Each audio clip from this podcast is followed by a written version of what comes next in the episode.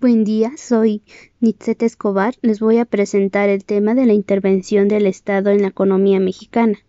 La economía es una ciencia social que estudia la forma de administrar los recursos disponibles para satisfacer las necesidades humanas.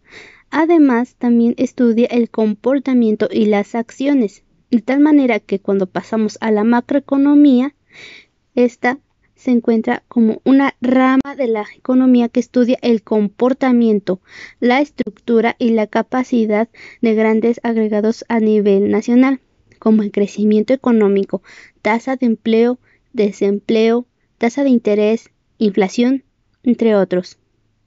Es por eso que cuando pasa en la microeconomía, con sus agentes que son la familia, las empresas y el Estado, mantienen un orden el Estado es una forma de organización política que cuenta con poder administrativo y soberano.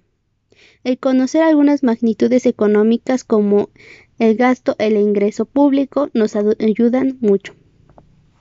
Según Keynes, el Estado, al darle mayor poder y nuevas herramientas a, las instituciones como poder, así se evitaría una crisis económica el gobierno es responsable de generar condiciones que agilicen a la economía. El señor Adam Smith dice que es una mano invisible. Cuanto menos control se tenga de la economía, más fácil se encuentra el bienestar sin la interferencia del Estado. Pero a contrario, el modelo neoliberal dice que es totalmente dice que es partidario del liberalismo económico. Del Estado depende el mercado, así como el sector privado, que participa en, en muchas cosas. En la sociedad moderna se utiliza como mecanismo de asignación y distribución de los recursos con los que cuenta la sociedad. Este debe establecer las leyes básicas de la sociedad, velar por su cumplimiento y crear un marco en que las empresas puedan competir limpiamente entre sí. A pesar de que cambien el tiempo sus funciones, siempre debe haber un orden. Para eso pasamos a la ley de la oferta y la demanda, es un que son un principio básico sobre el que se basa una economía de mercado. Este principio refleja la relación que existe entre la demanda de un producto y la cantidad ofrecida de este producto, teniendo en cuenta el precio con el que se vende, lo que nos lleva al ciclo económico este es una serie de fases por las que pasa la economía y que suceden en orden hasta llegar a la fase final y en la que el ciclo económico comienza de nuevo. La recuperación. La fase del ciclo económico que está estancada o crece ligeramente. La expansión. La fase de mayor crecimiento económico. El auge. Fase en el que el crecimiento económico empieza a mostrar señales de agotamiento. Recesión. La actividad económica se reduce, conlleva una disminución del consumo, de la inversión y de la producción de bienes y servicios, lo cual provoca a su vez que despidan trabajadores, acrecentando el desempleo. Por último, la depresión. Cuando nos encontramos en una fase de recesión continua en el tiempo y sin previsión de mejora, los ciclos económicos no tienen una duración determinada sin embargo, estudios estadísticos han distinguido los ciclos económicos de diferente tamaño, clasificándolos de la siguiente manera. Los cortos tienen una duración media de 40 meses, no suelen llegar a la fase de depresión. También se conocen como ciclos pequeños. Los medios tienen una duración de 7 a 11 años, son una serie de ciclos cortos que no llegan a superarse completamente y acaban desembocando en una crisis económica. También se conoce como ciclo de juglar. Largos. Tienen una duración de entre 47 y 60 años, de un promedio de 54 años de duración.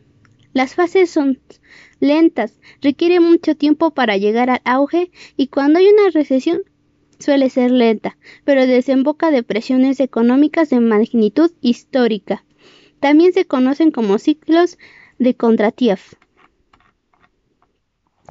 Cuando se encuentran fallas en el mercado, como monopolio, como monopolio, externalidades, bienes públicos, desigualdad en la distribución de la renta y la riqueza, inflación, desempleo, bajo o nulo crecimiento, falta de especificación de los derechos de las propiedades, incumplimiento de contratos, el Estado debe contrarrestar, su función es contrarrestar la ineficiencia, asignando los recursos, mejorando la distribución del ingreso, lograr la estabilidad y el pleno empleo de la economía, promoción de crecimiento y regulación económica.